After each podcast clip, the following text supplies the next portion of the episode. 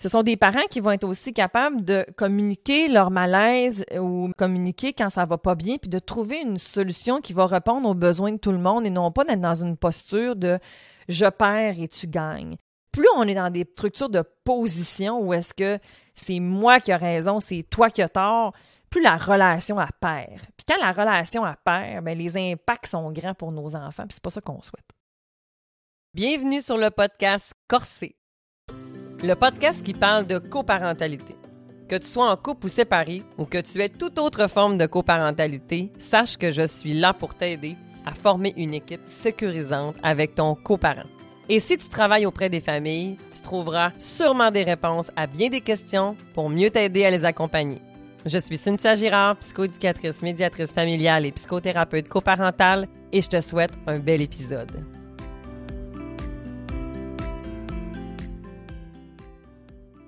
Allô à toi qui m'écoute. Je suis vraiment heureuse en fait d'être avec toi en fait aujourd'hui parce que je veux qu'on discute de coparentalité. Mais pas juste de coparentalité. Je veux qu'on parle du deuil de la coparentalité. Tu vas me dire ben oui, mais de quoi tu parles?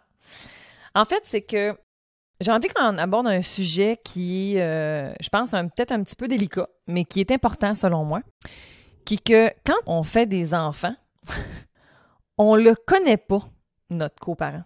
Tu connais l'individu que tu as choisi, tu connais la personne avec qui tu partages ta vie, comme amoureux, comme individu.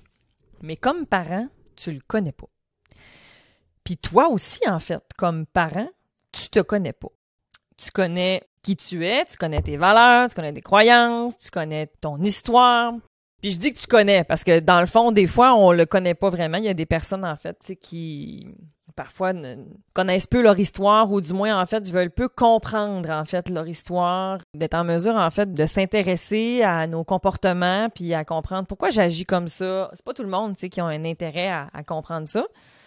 Puis des fois quand on va vivre une situation difficile, Là, on va être dans une démarche d'aide ou dans une psychothérapie ou dans un accompagnement XY. Et là où est-ce qu'on va devoir se questionner sur qu'est-ce que je peux faire de différent, euh, j'aimerais ça changer, euh, ben si je veux changer, il faut que je comprenne, il faut que je reconnaisse aussi ce que je porte. Et dans la parentalité, on se fait un plan, mais on ne sait pas vraiment comment on va être, comment on va agir. On a une idée. Par exemple, tu peux te dire, ben moi j'aimerais ça allaiter, mais que finalement, ben t'allaiteras pas pour x, y raison. Euh, je pensais que j'allais aimer ça, mais finalement j'aime pas ça. Je pensais que je serais super calme parce que, mettons, moi, mon père, il était donc bien méchant, puis il était donc bien sévère, puis moi, je veux vraiment pas être de même avec mes enfants, puis là, finalement, whoop, c'est pas de même ça se passe mon coparent est tellement attentionné, tellement présent, mais depuis qu'on a des enfants, il se passe d'autres choses, depuis la grossesse. Donc, bref, faire des enfants, c'est faire un choix conscient. Puis des fois, il n'est pas conscient pendant tout, là. Mais ce serait de faire un choix conscient que tu t'en vas dans une aventure irréversible, inconnue. C'est quand même fucké. C'est quand même fucked up de penser à ça. Mettons que tu décides que tu veux faire de l'escalade, OK? Puis que là, tu te pratiques, tu es dans un centre d'escalade à l'intérieur, fait que tu apprends les skills, tu apprends les habiletés, puis tout ça, puis tout ça. Puis après ça, ben, tu sors dehors, puis là, tu t'en vas monter une montagne, puis là, tu vas aller grimper une montagne, puis là, ben, si t'aimes pas ça en milieu, tu peux revenir. Tu peux décider de dire, ben, moi, je pense que je suis plus confortable à l'intérieur. Mais quand tes parents tu peux pas décider en cours de route que, hey, finalement, j'aime pas ça, mais on le retourner. Marche pas. Hey, j'aime ça avec un, j'en fais deux. Oups, j'en aurais peut-être gardé rien qu'un finalement. C'est tabou, hein, ce sujet-là. C'est pas facile, hein, qu'est-ce que je nomme là. Et des fois, on, peut effectivement euh, regretter le choix d'avoir eu des enfants. Et ça n'enlève rien à l'amour que tu portes pour tes enfants. OK? C'est une distinction qui est super importante à faire parce que ils ont rien demandé aux autres. Ils sont venus au monde, ils ont rien demandé, ça n'a pas rapport avec eux, ça a rapport avec moi, puis là il faut être capable en fait de départager tout ça. Puis mon propos aujourd'hui, c'est pas de parler du, regret parental, c'est plutôt de parler justement en fait de, de, parfois mon coparent, je vais devoir apprendre à composer avec ce dernier. Parce que les familles que j'accompagne, ben c'est sûr que souvent ils vont être séparés, Et je vais entendre beaucoup ça. Je regrette. Avoir su, j'aurais pas fait des enfants avec cette personne-là, ou je suis déçue, ou euh, je pensais pas que ça allait se passer comme ça. Euh, j'ai même droit des fois à des ben avoir su que ma séparation se passerait de même, je serais restée en couple. Euh, il y a plusieurs choses en fait qui font partie du deuil d'une coparentalité qui parfois peut être idéalisée. Les façons, en fait, d'élever notre enfant, bien sûr, ils vont être teintés de notre histoire, de ce que tu as connu. Puis quand on est en couple, j'ai d'ailleurs une formation là-dessus, en fait, sur la parentalité, apprendre, en fait, euh, et se préparer à notre coparentalité sur le site de Maman Pieuvre. Bien sûr, je suis une maman de jumelles, entre autres, donc euh, on a fait une, formation qui est dans ce sens-là. Par contre, si tu n'as pas jumeaux, ça te concerne quand même. Je te mets les informations, en fait, dans le descriptif de l'épisode pour que tu puisses aller les, euh, le rejoindre si ça te parle, pour aller plus loin dans ça, justement. Et il n'est jamais trop tard, en fait. Mais pourquoi je te nommais ça, dans le fond, c'est parce qu'on se prépare rarement à être parent. On se prépare à l'accouchement. On se prépare à accueillir notre enfant. On va se préparer vraiment au nouveau-né. Mais se préparer à quel genre de parent on va être, oui, mais non. Puis en même temps, c'est correct dans le sens que on va apprendre aussi sur le tas, tu sais, on va apprendre. Mais quand on fait une démarche avant, en amont, quand je veux des enfants, c'est intéressant, je pense, de s'asseoir puis de se discuter avec son coparent de comme, tu vois ça comment? C'est quoi toi? Pourquoi tu veux des enfants? Ça sert à quoi d'avoir des enfants pour toi? C'est quoi tes valeurs? C'est quoi tes croyances? Comment t'aimerais qu'on les élève? C'est quoi la place que tu veux que je prenne? C'est quoi la place que tu veux prendre? Et bien entendu, on va s'ajuster en cours de route. Ça, c'est clair. C'est pas pour être rigide. Puis on avait dit qu'on ferait ça, puis là, ça se passe pas. Attends un petit peu, je le sais pas. Je dois composer avec de l'inconnu. Par contre, de se préparer, c'est une façon aussi de pouvoir réduire une certaine forme d'anxiété, mais aussi d'être préparé à des situations qui peuvent arriver. Mais le but, c'est pas d'augmenter l'anxiété puis de se d'augmenter la performance par rapport à notre parentalité. Au contraire, c'est plutôt comme pour nous aider à composer en fait avec qu'est-ce que ça peut ressembler, qu'est-ce que ça pourra peut-être ressembler. Puis des fois, ben ça peut aussi amener des discussions. Ça, je vais voir ça des fois, mettons, avec les familles recomposées. Ou est-ce que là, mettons, comme la conjointe puis l'autre conjointe qui ont des enfants, chacun a des enfants, puis là, ils se mettent en couple. Puis là, ils vont discuter ensemble, justement, de la manière dont chacun élève euh, leurs enfants et tout ça. Puis, ben ça se peut que ça fasse, mais ça se peut que ça fasse pas non plus. Puis que tu fasses comme, hey, on a vraiment partagé des bons moments. C'était le fun d'être ensemble, mais au niveau famille, ça cliquera pas. Puis c'est bien correct, en fait. Par contre, ça ne veut pas dire que dès que ça clique pas, que tu peux pas continuer avec cette personne-là, mais ça amène des discussions intéressantes qui, des fois, on n'a pas toujours. Donc, notre coparent, ça reste le parent de tes enfants aussi. Et il aura du positif à apporter aux enfants. Je veux qu'on se parle de certains types de coparentalité, mais je vais surtout m'intéresser à deux, OK, en particulier. La coparentalité qu'on va dire coopérative, c'est une coparentalité en fait qui, selon en fait là, dans le fond de la, littérature, c'est à peu près comme 25 à 40% à peu près dans le fond des parents qui sont euh, ben, ces données-là sont plus au niveau des parents séparés, OK? Mais une coparentalité coopérative, type de coparentalité qui veut dire qu'on a un niveau de coopération qui est élevé, puis on a un niveau de conflit qui est faible. On va en reparler un petit peu plus. Il est souhaitable et favorable. On s'entend que c'est vers lui qu'on tend. La coparentalité qu'on va dire plus mixte, c'est à peu près comme 10% à peu près. Puis, dans le fond, c'est conflit élevé avec une coopération élevée. Ça, des fois, on a la coopération élevée, mais on a beaucoup de conflits, mais c'est des genres de parents, des fois, qui peuvent se pogner. C'est dans leur nature, euh, sont dans leur tempérament, ce sont des fougueux, que je l'aime les appeler ça veut pas nécessairement dire qu'ils se reconnaissent pas mutuellement, là, qu'ils jugent mutuellement ou que les capacités parentales de l'un de l'autre sont jugées ou sont moindres. On n'est pas là-dedans nécessairement. Ça peut être simplement que on se pogne, mais on avance parce qu'on a un intérêt commun. Notre intérêt commun, c'est nos enfants, puis on est capable d'avancer puis de trouver des compromis, mais on va fighter, tu sais. Des fois aussi, ça peut être transitoire quand on pense, par exemple, à la séparation conjugale. Ben en fait, au départ, ça se peut que ce soit un petit peu plus difficile, plus de conflits, mais on va être capable d'avancer quand même puis d'aller trouver la coopération parce que justement, on souhaite que nos enfants puissent avancer avec les deux parents parce qu'on considère que, que c'est important, ce qui est une, bonne nouvelle.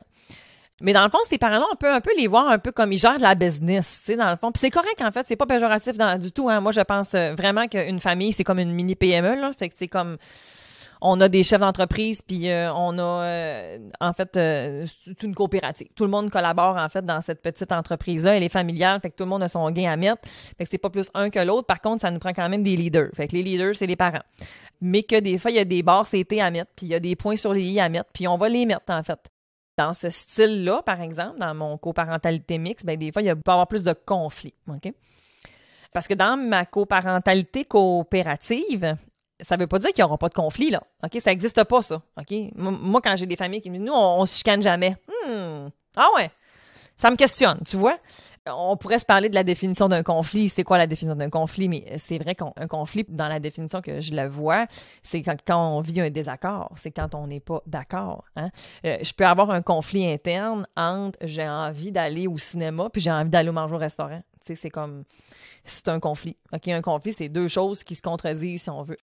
Ensuite, on a la coparentalité qu'on va dire plus désengagée. Cette coparentalité-là est à peu près comme à 25 à 50% elle aussi, dans le fond, au niveau des coparents. Eux autres, en fait, ils ont un conflit faible, puis ils ont une coopération faible.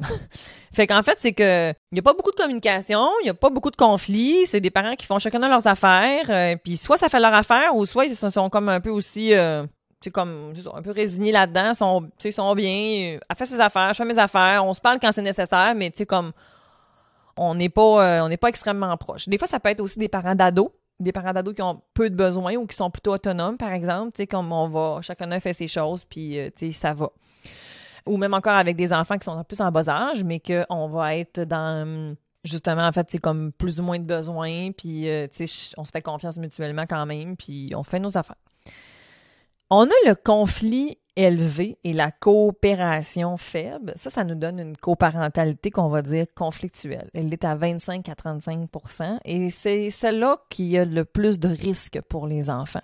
C'est celle-là qu'on voudrait le plus possible euh, éviter, en fait, aussi. Parce que l'adaptation à la séparation pour les enfants, et même quand on est encore en couple, la manière dont les parents vont s'orchestrer, vont se communiquer, vont collaborer ensemble, ce sont des facteurs de risque ou de protection, en fait, dépendamment, justement. Mais plus on a des parents qui se chicanent, plus on a des parents qui ne s'entendent pas, plus on a des parents qui sont à des azimuts, dans le fond, à des extrêmes au niveau de leur euh, style de parentage, de coparentage, d'éducation, plus ça risque, en fait, ça, justement, d'avoir des impacts chez les enfants. Donc, euh, on pourrait penser, par exemple, à avoir euh, plus de difficultés à coopérer pour l'enfant, plus d'opposition, plus de troubles de comportement, plus de difficultés au niveau de l'estime, au niveau de la cohérence aussi, dans le fond, parce que euh, c'est difficile pour eux, en fait, de savoir, en fait, je peux-tu m'y fier? Fait que ça peut amener plus d'insécurité. Donc, dans les cas plus extrêmes, ça peut même amener, dans le fond, les enfants, en fait, à être pris dans un conflit de loyauté parce que c'est tellement différent de l'un et de l'autre, puis j'ai tellement l'impression que euh, je dois en choisir un des deux parce que quand les parents sont en conflit, ben à quelque part, c'est comme quand on est dans une posture de gagnant-perdant, puis que l'enfant, lui, il veut garder ses relations avec les enfants, fait que quand il a l'impression qu'il va vers un, ça déplaît l'autre, puis quand il pense qu'il va vers l'autre, ça fait de la peine à l'autre. Mais là, l'enfant se retrouve dans un conflit de loyauté. Puis dans des cas extrêmes, ben, des fois, les enfants vont justement aller jusqu'à même vouloir couper un lien avec leurs parents. Donc, dans ces moments-là, ben, ce sont des comportements qu'on va dire aliénants et qu'à ce moment-là, ben, c'est pas sain pour les enfants, mais pas du tout. Les enfants n'ont pas à choisir un de leurs parents. Les enfants, en fait, ont, à pouvoir aimer librement leurs parents, puis que quand leurs parents font des affaires qu'ils n'aiment pas, ben, il faut que les parents soient en mesure de les entendre pour pouvoir changer et évoluer parce qu'ils font partie de la PME de la famille. Fait que il y a des choses que les enfants doivent modifier, puis il y a, des choses que c'est aussi les parents qui doivent modifier. Fait que la coparentalité, des fois coopérative, ces parents-là, ils, justement, ils se, dans le premier style de coparent que je vous ai parlé au début, ils ont une communication qui est fluide, il y a une communication qui est saine, qui est fonctionnelle, ils arrivent à prendre des décisions ensemble, ils vont se consulter, ils se soutiennent, ils se font confiance, ils sont encore capables de reconnaître en fait justement le jugement de leurs coparents, ils ont confiance aussi entre euh, à leurs coparents. Donc, ne doutent pas de leur capacité parentale ni de leur jugement. Ils sont même capables des fois d'encore d'avoir des moments partagés. Par exemple, je vais prendre la fête des enfants, on va la faire ensemble parce que l'enfant, il veut être avec tout le monde, puis c'est plus facile pour partager les tâches. Donc, ce sont des parents qui vont être aussi capables de communiquer leur malaise ou communiquer quand ça va pas bien, puis de trouver une solution qui va répondre aux besoins de tout le monde et non pas d'être dans une posture de je perds et tu gagnes. Plus on est dans des structures de position où est-ce que c'est moi qui ai raison, c'est toi qui as tort, plus la relation a perd. Puis quand la relation a perd, ben les impacts sont grands pour nos enfants, puis c'est pas ça qu'on souhaite. Et quand on arrive des fois où est-ce qu'on n'est pas dans ce type de coparentalité-là, ben c'est là où est-ce que parfois les parents ils vont être déçus et qu'on a un deuil à amorcer. On doit faire le deuil que ton coparent, il sera peut-être pas le coparent que tu aurais voulu, que tu aurais souhaité, mais tu l'as choisi à un moment de ta vie. Pour des raisons probablement qui sont, je te le souhaite, bonnes. Mais si ce n'est pas le cas, dans la résilience, il y a quelque chose que j'adore qui est d'être capable de reconnaître et de voir qu'est-ce que l'adversité m'a apporté. Qu'est-ce que cette situation difficile m'a permis de développer? Comment je peux tourner cette situation en opportunité pour grandir? Parce que parfois, on va rester dans le malaise. On va rester dans la colère. On va rester dans la tristesse. Puis je te dis pas qu'il faut pas que tu vives, il faut que tu vives. Mais des fois, je vais rencontrer des familles que ça fait 5, 6, 7 ans qu'ils sont séparés. Puis la colère est aussi intense qu'il y a deux semaines, comme si venaient de se séparer. Il y a quelque chose qui n'est pas résolu ici. Et parfois, la souffrance que je vis par rapport à mon coparent est tellement grande que ça fait en sorte que je n'arrive pas à départager les besoins que j'ai comme individu de ceux de mes enfants. Et là, ça va amener encore plus de conflits parce que là, j'ai l'impression que moi, je sais qu'est-ce qui est bon pour mon enfant, puis que l'autre, il ne sait pas, lui. Parce que si l'autre est dans la même posture que moi, bien, lui aussi, il va, il va aller chercher à corroborer sa vérité par les comportements d'un enfant. Je donne un exemple. Le parent arrive avec l'enfant après euh, son temps parental, ils font l'échange, puis l'enfant, quand il revient, là, il pleure, il a de la peine, puis là, ben, il est pas bien, puis là, ben, le parent qui est tellement pris dans sa souffrance, puis a tellement l'impression que l'autre parent, il était pas correct, ça se peut que je teinte. Tu sais, comme, ça a été difficile chez papa en fin de semaine, t'as pas aimé ça. Comment ça a été en fin de semaine? T'as-tu difficile, tu sais? quand je, là, je suggère des choses, tu sais, puis l'enfant, des fois, il va devenir comme... Il peut devenir mélangé dans tout ça parce que même si, par exemple, l'enfant me rencontrait une situation, par exemple, de dire, ben, euh, maman me chicanait en fin de semaine, puis euh, j'ai pas pu avoir euh, mon temps d'écran tout le temps, mais ça se peut que là, le parent qui, lui, cherche, ben c'est sûr, hein, dans le fond, dans sa tête, ça se peut qu'il le dise, ça se peut qu'il le dise pas puis qu'il le pense. Mais que ça va pas changer quand même qu'il va avoir une énergie entre lui et son enfant qui va faire en sorte que tu es en train de corroborer ce que tu cherches à chercher. Tu es comme un détective, tu cherches quelque chose puis tu vas t'amancher pour le trouver, tu. C'est un peu l'effet Pygmalion qu'on va appeler.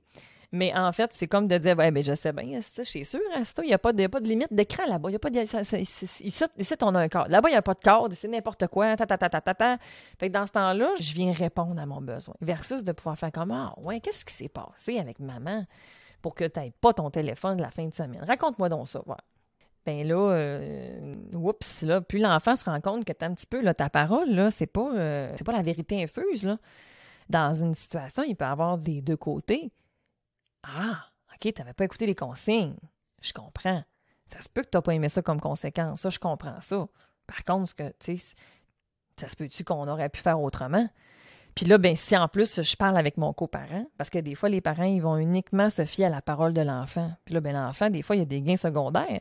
Je veux dire, si je raconte à mon coparent que c'est de la faute de l'autre, puis que l'autre, ça fait son affaire, puis que moi, dans ce temps-là, je m'en lave les mains comme enfant, mais j'ai un gain secondaire. Hein, j'ai un exemple en tête, j'ai une famille où est-ce qu'on avait une situation où est-ce que l'enfant, en fait, disait à son père qu'il faisait pas besoin de faire ses devoirs parce qu'il va faire avec sa mère. Puis quand il est arrivé avec sa mère, sa mère, elle dit T'as-tu fait tes devoirs? Elle dit Ben non, mon père n'a pas voulu. Fait que là, les deux sont fâchés.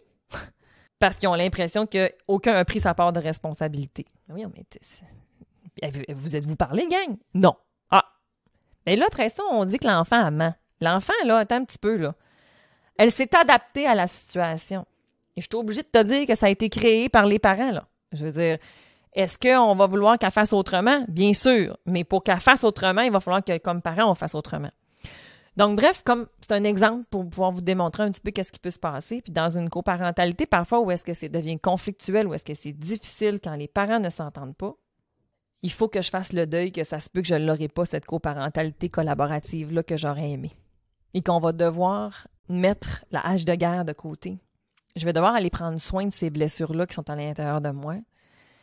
Puis on va devoir trouver des façons de faire pour être en mesure de d'être des parents ensemble sans être dans une compétition constante, dans le but de répondre à nos besoins puis de satisfaire. Je veux que tu sois en mesure et je te souhaite, dans ce temps-là, d'aller vers une coparentalité qu'on va dire plus parallèle. Ça, des fois, en fait, ça fonctionne un peu comme avec des postes, avec des postes budgétaires ou avec des, un parent va s'occuper de telle chose, l'autre parent va s'occuper de telle chose pour réduire les communications. Réduire les communications dans un objectif d'apaisement, dans un objectif, en fait, où est-ce que le conflit, on veut pas le créer. On veut cesser le conflit. Fait qu'est-ce qu'on peut mettre comme stratégie en place dans le but de faire en sorte que on n'aura pas constamment besoin de se consulter et que l'enfant ne sera pas toujours pris en otage à devoir attendre. Hein. Je me rappelle d'une jeune adolescente qui avait dit Non, mais compliqué mon téléphone. Pourquoi qu'on le téléphone A, on l'enlève, on prend le téléphone B, puis je le mets des deux maisons, puis c'est tout? je t'entends, ma belle. Je l'entendais vraiment. Mais maman, papa, ils s'astinaient sur le prix du téléphone on est-tu capable d'arriver à une entente pour être en mesure de pouvoir. En fait, c'est quoi? Là, c'est dans dans une position.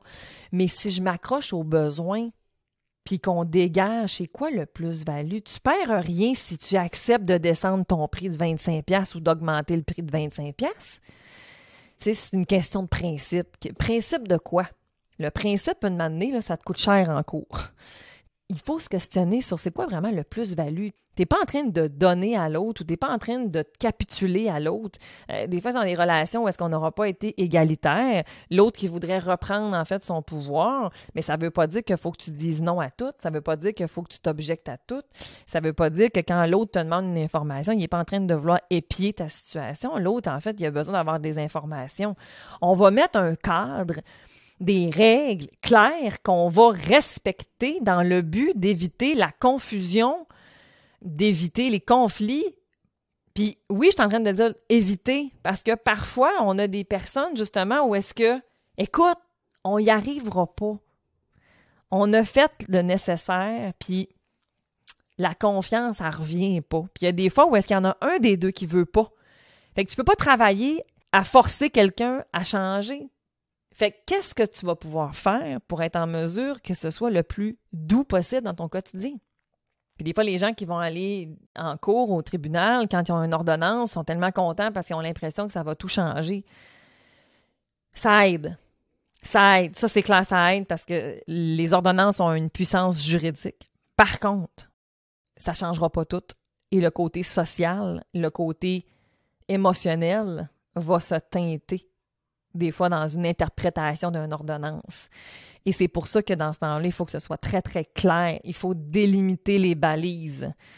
Aussi clair que quand on va avoir un choix d'activité à faire pour nos enfants, bien, on va établir un plan de match. On, va donner euh, trois exemples.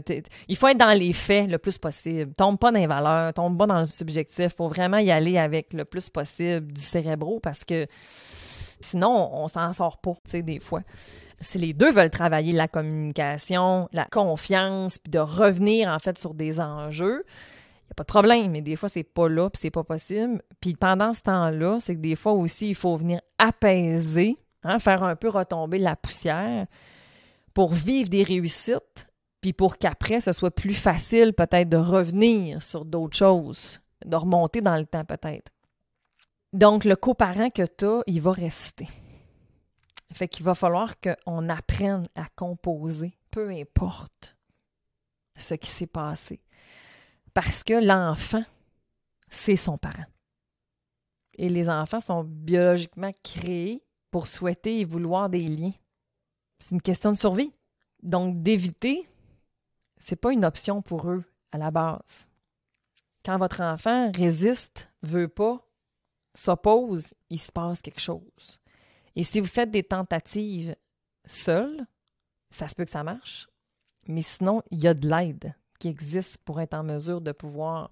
Hein, si je pense par exemple à mon accompagnement de corset, c'en est une, une stratégie. Les thérapies familiales sont des façons aussi des fois d'avancer puis de dénouer des impasses. Donc, il faut arriver parfois, il faut arriver souvent. Il faudrait arriver toujours. Dans le meilleur des cas, en fait, à accepter que notre coparent, on ne va pas le changer. Et qu'on doit trouver des terrains d'entente pour que ce soit satisfaisant pour tout le monde, mais qu'on va devoir y mettre du sien et que ce ne sera pas parfait. Puis on ne veut pas ça non plus. Qu'est-ce qui pourra être possible à faire pour que ce soit plus doux dans ton quotidien? Est-ce que de lui en vouloir comme ça, ça te fait un doux quotidien? Je te crois pas. Si tu me dis, ben oui, ça va. C'est de l'énergie être en colère. Et moi, quand je suis fâchée, le mon Dieu Seigneur, faut que tu vives, mais il faut que ça passe aussi pour être en mesure de pouvoir avancer. Sinon, tu fais de la rumination. Parce que notre cerveau, il ne sait pas c'est quand. Il ne sait pas si ça fait deux jours ou si ça fait trois semaines ou si ça fait deux ans. Il ressent c'est là. Fait qu'il faut que je vienne travailler à apaiser ça. Puis une façon de le faire, ben, c'est de faire notre deuil. Puis de faire le deuil, ben, ça va vouloir dire d'accepter la situation dans laquelle on est pour sortir ou réinventer, de rebaliser. J'espère que ça aurait été aidant pour toi. On se voit pour le prochain épisode. Bye! Merci d'avoir été avec moi pour l'épisode d'aujourd'hui. J'espère que ça va avoir été aidant pour toi. Si tu as envie d'aller plus loin par rapport à ça, sache qu'en fait, euh, j'ai des formations en ligne maintenant qui sont disponibles sur mon site web. Tu pourras les retrouver dans le descriptif de l'épisode. Mais au niveau justement de la coparentalité, au niveau de la réussite, en fait, de sa séparation conjugale, je dirais plutôt dire, en fait, d'apprendre à composer et à redéfinir justement notre famille. Les enjeux qui entourent la recomposition familiale et en fait, tous les aspects, en fait, je dirais techniques et financiers associés aussi à une séparation conjugale. C'est important d'être informé. Fait que s'il y a un de ces sujets-là qui t'interpelle, dont celui, par exemple, d'aujourd'hui, ben, tu peux aller voir et aller plus loin. Alors, je suis là si tu as besoin. À bientôt!